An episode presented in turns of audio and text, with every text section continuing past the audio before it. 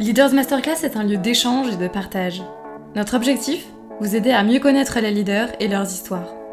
Découvrir leurs engagements et la manière dont ils les concrétisent au sein d'entreprises qu'ils ont créées ou rejointes. Quelles histoires personnelles les ont amenés à défendre certains sujets plus que d'autres? Comment ont-ils concrétisé leurs croyances dans le monde professionnel? Vous le découvrirez dans le podcast Leaders Masterclass. Bonne écoute à l'occasion de cet épisode de rentrée, nous nous retrouvons pour parler de cybersécurité. Comment sensibiliser les entreprises au sujet des cyberattaques, notamment dans le cadre de la généralisation du télétravail? Quelles sont les bonnes pratiques pour responsabiliser les collaborateurs à ce sujet Et enfin, comment accompagner les petites entreprises de manière pertinente sur cette thématique si importante Des questions auxquelles nous avons répondu en compagnie des leaders de Generali et de Manpower afin d'écouter leurs expériences et leurs recommandations. Bon épisode Je voudrais revenir sur euh, le télétravail euh, et la cybersécurité. Est-ce que vous pensez que pour des professionnels, collaborateurs en télétravail, il faille les euh, assurer justement ou les sensibiliser plus à ces questions de, de cyberattaques? Alors les assurer sûrement. Hein. Là, Franchement, le, en particulier le Covid, mais ça a fait casser des règles de sécurité absolument incroyables dans les entreprises. Pour, en réalité, au bout du compte, un risque qui s'est démontré, euh, qui, est démontré comme étant très faible. En particulier, nous, on avait un certain nombre de nos clients, qu'on a une de nos filiales du groupe qui s'appelle Experis et qui euh, supporte en particulier les environnements utilisateurs d'un certain nombre de, nos clients, et en particulier les clients euh, banque ou assurance. Donc jusqu'à ce moment-là, on me disait, non, non, mais alors là, les collaborateurs, hein, euh, ou, la majorité des collaborateurs d'agence bancaire, mais c'est hors de question qu'ils puissent travailler depuis chez eux. Bon. En 48 heures, ils ont tous bossé depuis chez eux. Donc, et finalement, quand vous êtes une banque, que maintenant, je pense que 90% des transactions se font donc au travers d'Internet, que vos collaborateurs soient à distance ou pas, euh, est-ce que vous augmentez votre risque? L'expérience a montré que non. Donc, euh, alors sans doute qu'il y a des systèmes euh, qui permettent de de protéger l'accès au réseau sur, euh, sur tous ces sujets-là. Donc, donc, quelque part, euh, et moi je le voyais, on pouvait le voir aussi euh, potentiellement un peu chez nous, et ce qu'on s'est rendu compte, c'est que, en tout cas, c'était pas là qu'était la vulnérabilité. Les vulnérabilités, elles étaient ailleurs, mais elles n'étaient pas là. Donc tout ça a fait que, bien sûr, les entreprises ont continuer à, investir, parce que ça se fait au même moment, où, ce qu'on a évoqué, où on a tous beaucoup investi sur la cyber, mais pas lié à cet aspect euh, télétravail, et qu'aujourd'hui, je ne vois pas d'entreprise qui m'évoque le fait que le fait d'avoir des collaborateurs en télétravail est une augmentation du risque. Et, de toute façon, de toute façon euh, bah, c'est devenu un, fait. De la même façon que vous accédez à vos comptes bancaires au travers de votre application mobile ou euh, éventuellement de votre, de votre PC. Donc, euh, c'est devenu quelque part presque un non-événement. Alors, qu'il faille faire attention. Bien évidemment les sujets de, phishing. Euh, c'est clair que. Mais ceci, on a, vécu exactement la même chose. Euh, parce que ce télétravail pousse les entreprises à ce qu'aujourd'hui, on n'ait quasiment plus que des, des, PC portables. Donc ça, c'est une autre vulnérabilité, parce que bah, vous avez des gens qui les perdent, qui se les font dérober, qui se les font voler. Et là, euh, vous pouvez avoir un, problème parce que quelqu'un qui a accès et qui peut éventuellement euh, craquer les codes de votre PC et d'avoir accès au système. Donc là, c'est aussi encore une question de process, c'est comment est-ce qu'on fait en sorte de désactiver euh, ces systèmes pour qu'ils puissent pas avoir accès. Lorsque je, pense au télétravail, je pense surtout aux espaces ouverts, coworking, où vous avez par exemple, on parlait de l'Europe du, Sud, où les jeunes se retrouvent dans des espaces où ils travaillent ensemble. C'est-à-dire, vous avez maintenant des lieux dédiés à partagé par plusieurs collaborateurs de plusieurs entreprises. C'est à ça aussi que je, fais allusion. Est-ce que du coup, est-ce que les risques ne sont pas plus euh, non, poussés, je, non je, pense pas. Je pense que le, le, coworking, euh, la communication, les échanges, c'est une très bonne chose. Et le, problème ne vient pas de là. Le problème, est, effectivement, il vient de, des process et des règles de sécurité telles qu'elles doivent être appliquées. Encore une anecdote. effectivement, on s'était posé de questions de savoir est-ce que le fait d'être en télétravail, le, fait d'être à distance augmente les, problèmes. Nous, on s'est rendu compte que, euh, en faisant notre auto-diagnostic de sécurité il y a plusieurs années, qu'un des risques principaux, c'était que quelqu'un bien équipé euh, se mette à la sortie du RER e ou à l'entrée de l'entreprise, quand les gens arrivent au travail, et avec une capacité à se, à se brancher, à hacker ou le Wi-Fi ou les, euh, les échanges entre les collaborateurs à partir de leur smartphone, etc., puissent récupérer des mots de passe, etc. Tout ça parce qu'il y a un grand nombre de collaborateurs qui arrivent au même moment pour travailler au même endroit, qui ont tous besoin de leur mot de passe, qui ont tous besoin d'avoir ça facile d'accès sur leur smartphone. Et donc, le risque, il était là notamment. Et quelqu'un qui voulait euh, rentrer euh, dans les systèmes de l'entreprise, c'était beaucoup plus facile d'aller chercher de la donnée en se mettant à la porte de la boîte ou à la sortie du RER e plutôt que de, se poser la question du télétravail. Donc ceci pour dire, et il y a plein d'autres exemples, euh, que c'est pas tellement ça qui, crée le problème. Non, comme on l'a dit tous les deux depuis tout à l'heure, c'est euh, le respect des règles, les process, la capacité ensuite des, systèmes à, activer, désactiver les choses en fonction de, des configurations. Ne pas afficher son mot de passe sur un sticker sur l'ordinateur. Voilà, ça c'est mieux, aussi.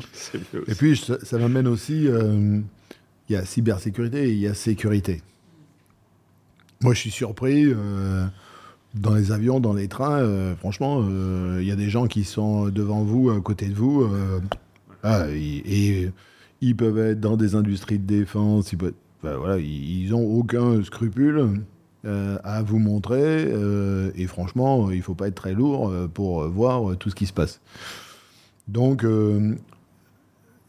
ces aspects-là euh, sont parce que on, a toutes nos informations euh, sur, euh, sur nos PC, sur nos smartphones. Il faut aussi qu'on sensibilise dans le même temps donc à la gestion de la, de la sécurité et bien informer, parce que vous dites dans des espaces ouverts, bah, ça peut être aussi la même chose, parce que si vous êtes avec plein de gens de sociétés différentes, comment vous faites en sorte de d'être dans un environnement où les autres ne peuvent pas voir ce qui se passe, parce que là, c'est le plus simple. Hein. vous n'avez même pas. Il y a un certain nombre d'informations qui peuvent être des informations confidentielles, et vous pouvez avoir accès, et vous n'avez même pas besoin de, de hacker, euh, vous avez l'information. Donc, il y a la cybersécurité, la, sécurité, tout ça est quelque chose de, clair. Bon, nous, on fait, aussi, euh, par exemple, un certain nombre de, y compris de tests d'intrusion physique dans nos locaux.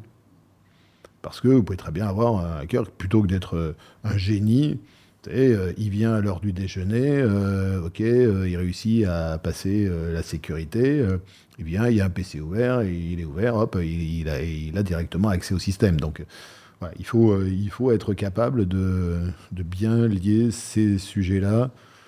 cybersécurité, sécurité physique, ça, ça va quand même beaucoup ensemble.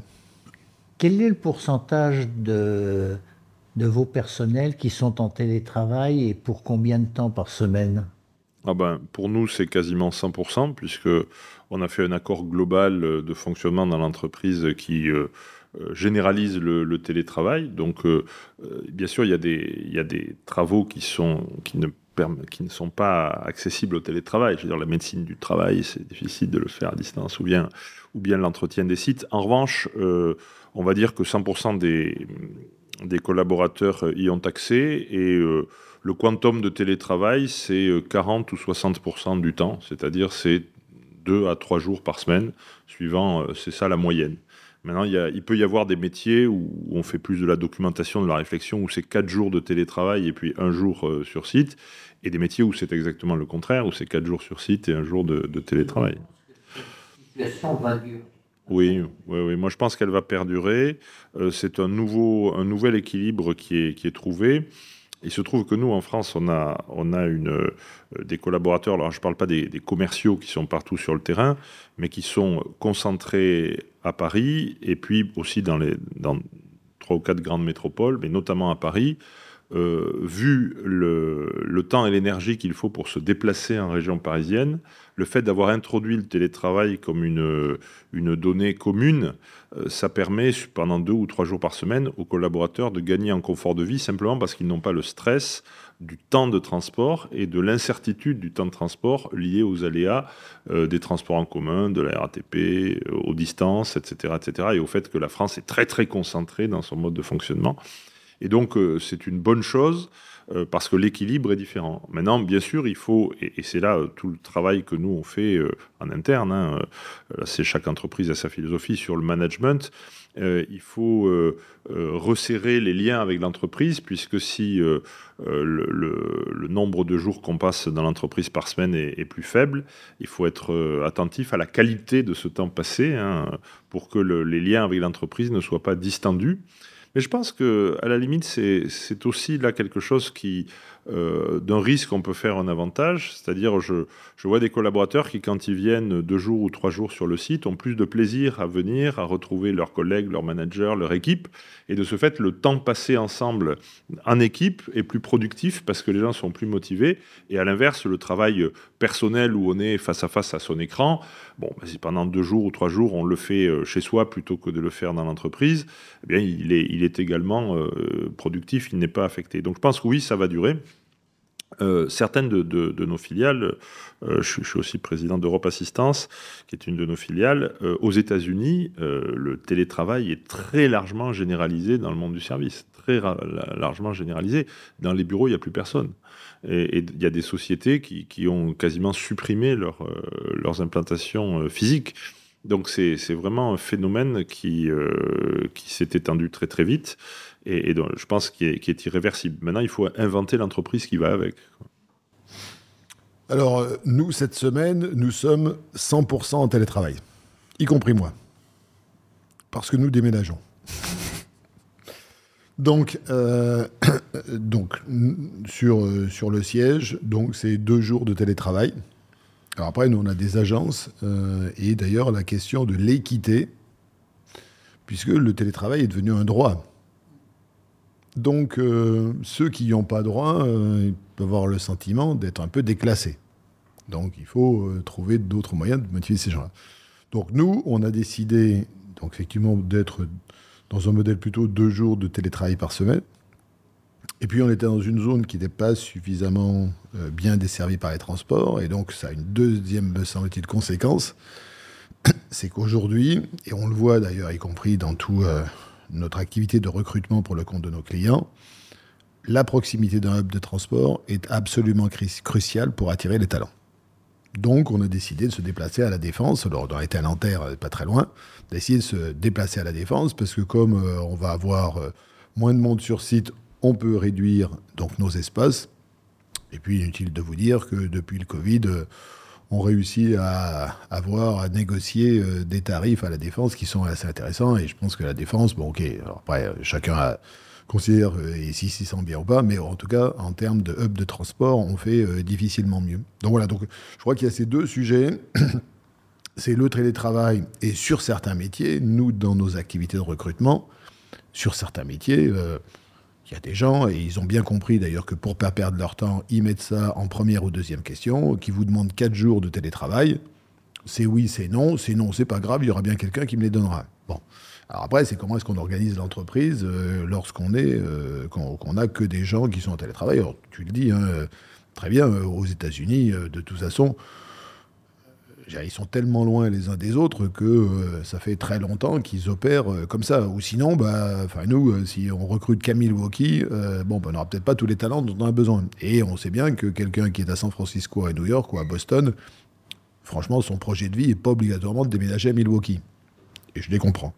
Donc, voilà, donc, donc ça, ça, je pense à deux, deux conséquences. Donc c'est un, c'est le télétravail, apprendre à travailler de façon différente. Et pour que les gens trouvent encore plus de plaisir à venir, c'est la proximité d'un hub de transport est beaucoup plus importante que par le passé. Euh, d'autant plus que, bien évidemment, euh, et entre autres les jeunes générations euh, veulent prendre les transports, ne pas venir, ne pas venir en, voiture. bon, il y, a les désagréments plus l'impact écologique. Donc voilà, Nous, en tout cas, ce que ça nous a amené comme décision. Et on intègre nos nouveaux locaux lundi. Du coup, on revient sur cette notion de formation. Est-ce que euh, l'un et l'autre, vous pensez comment former? Parce que c'est vrai qu'on a parlé tout à l'heure des, réunions de crise, comment gérer ce genre de cyberattaques. Mais je trouve personnellement qu'on ne parle pas vraiment suffisamment de, ces sujets, du sujet de cyberattaques. Comment faire pour qu'on en parle plus? Comment faire pour sensibiliser plus? Comment faire pour former plus? Ça fait trois questions comme ça alignées euh, l'un après l'autre. Donc il y a les dirigeants d'entreprise. Donc je pense qu'il faut passer par euh, les relais euh, locaux, les MEDEF, les CGPME, les CCI, puisqu'on parle quand même très majoritairement du tisseux PME-PMI. Donc il y a un travail de sensibilisation. Est-ce qu'il est suffisamment fait? Sans doute pas. Euh, il faut sans doute donner les moyens de le faire. Ensuite, il y a les collaborateurs. franchement, quand je vois ce que nous, on a, le e-learning, c'est un excellent outil de sensibilisation. Euh, on est capable, d'abord, donc on a des campagnes régulières de sensibilisation. Puis je vous ai dit, quand quelqu'un se fait attraper euh, dans une campagne de, de, phishing, hop, il repasse par la case euh, euh, formation. D'ailleurs, ce qui se passe, c'est comme il y en avait certains qui considéraient que c'était c'était pas obligatoire, ils faisaient pas le e-learning. Voilà, comme ça nous a énervé, quand ils font pas le e-learning au bout d'un moment, on leur coupe l'accès au système. Donc ils sont obligés de redemander l'accès au système et en général, dans les 24 heures, ils font leur e-learning. Donc, euh, donc il y a, tout ce sujet-là. Et puis après, il y a les équipes dirigeantes. Et là, euh, je crois, donc il faut travailler avec des, professionnels aguerris.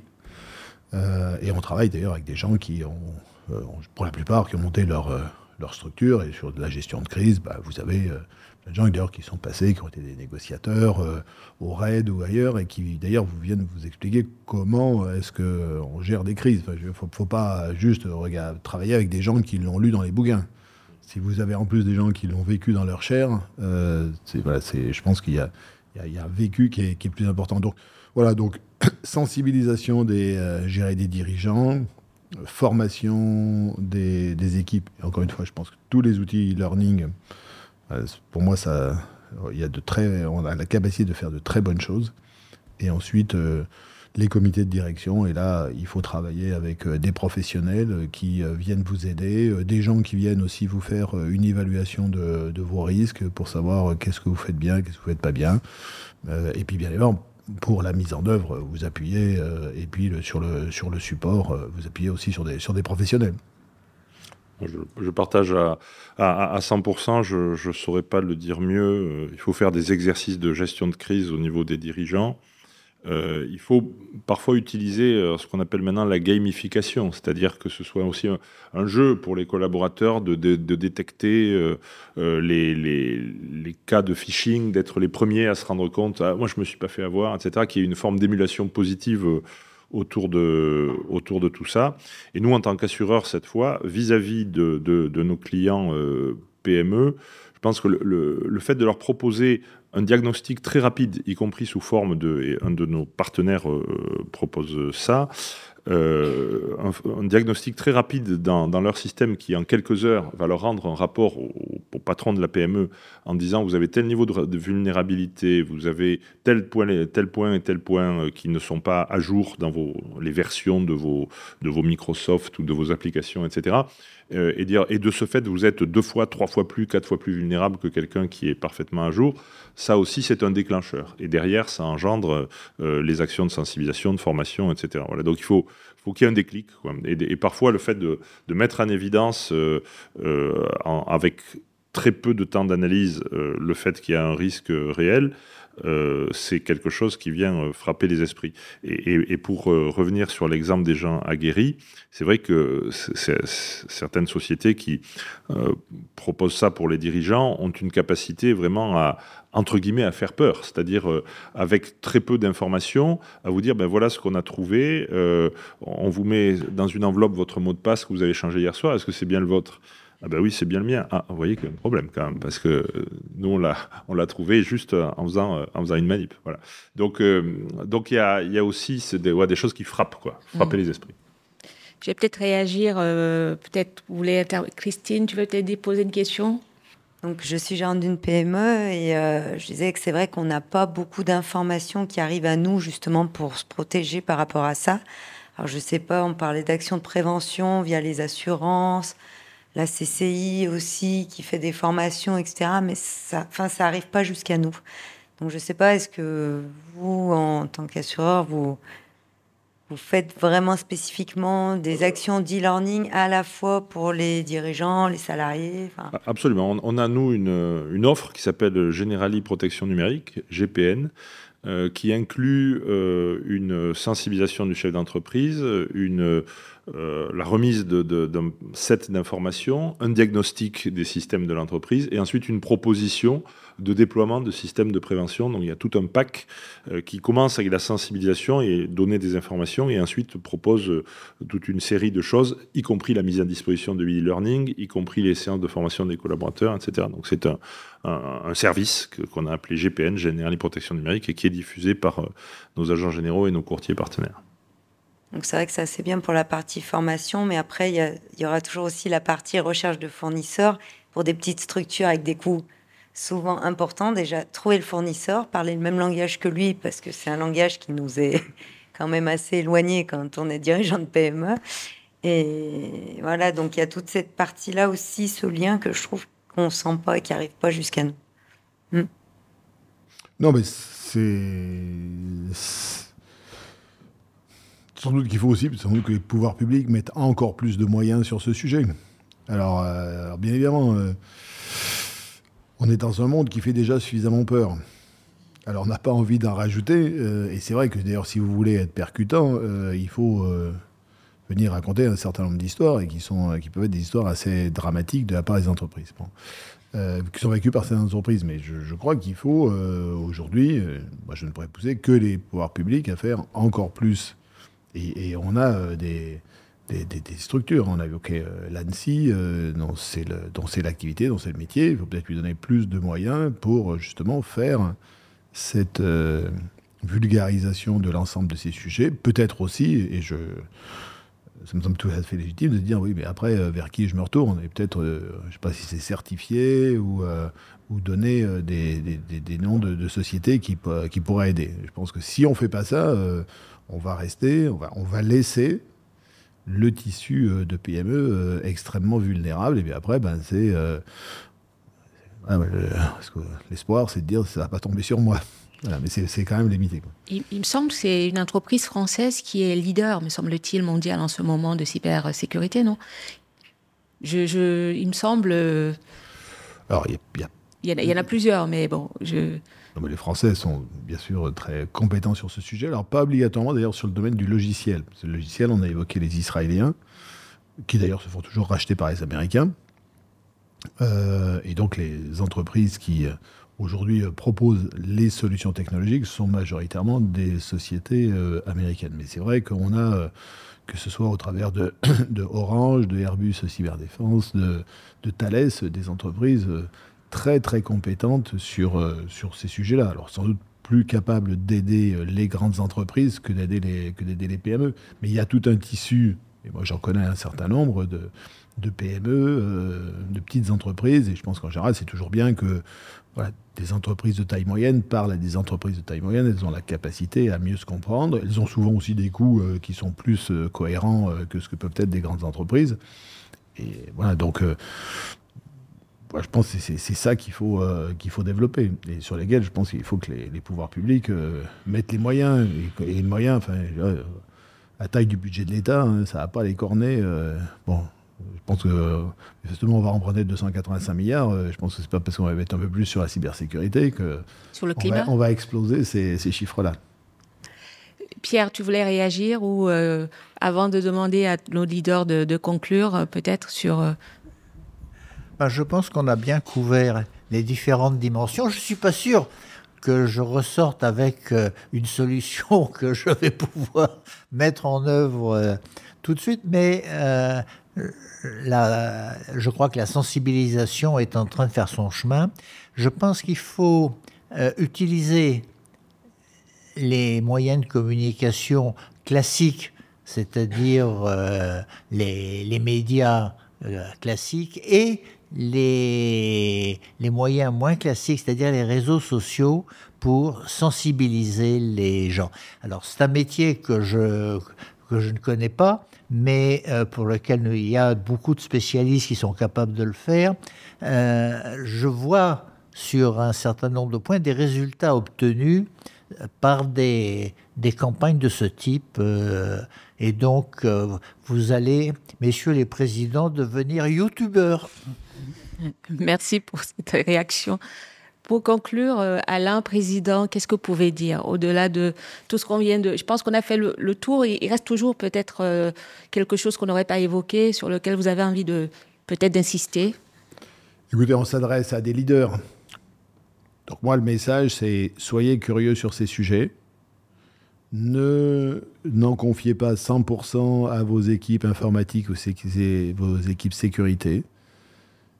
C'est un des premiers enjeux, me semble-t-il, de l'entreprise.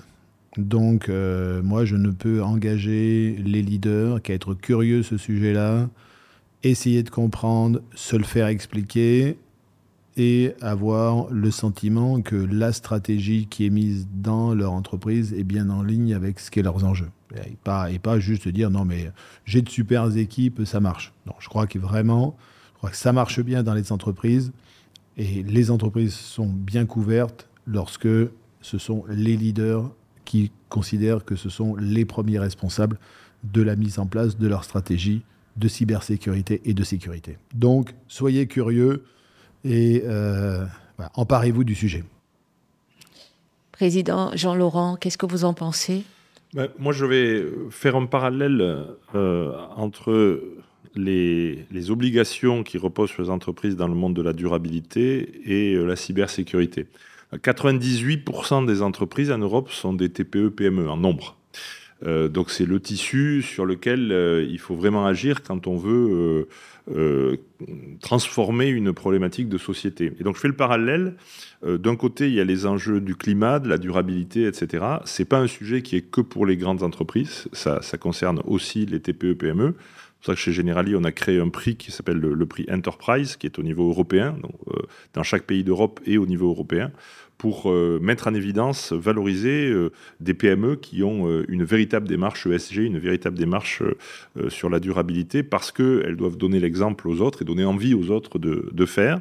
Et donc, euh, ces entreprises qui sont concernées par la durabilité ben, sont aussi concernées par la cybersécurité. Et donc, il faut qu'on ne ménage pas nos efforts euh, en termes de, communication, comme disait Pierre, en termes euh, d'utilisation de, des, réseaux sociaux, des médias, pour faire passer ces, ces messages-là, sensibiliser et, et, faire en sorte que ce soit un sujet dont s'emparent les chefs d'entreprise, parce que ça protège leur outil de travail, ça peut mettre en jeu la vie de leur entreprise, ça peut mettre en jeu l'emploi de leurs collaborateurs et la, et la continuité du service qu'ils doivent à leurs clients. Et donc, c'est clé. Voilà, ces deux sujets, la durabilité, le cyber, sont clés. Et en priorité, 98% des entreprises européennes qui sont des TPE-PME e doivent s'en emparer. Donc, à nous qui sommes dans des plus grands groupes, de contribuer à faire passer le message. Merci pour ce, cet échange. Merci à tous les deux. N'hésitez pas à venir découvrir nos masterclass afin de poursuivre l'échange avec les leaders qui interviendront dans les prochains épisodes. Pour cela, retrouvez toutes les informations directement sur notre site web www.leadersmasterclass.fr. A bientôt, en espérant vous retrouver pour un prochain épisode.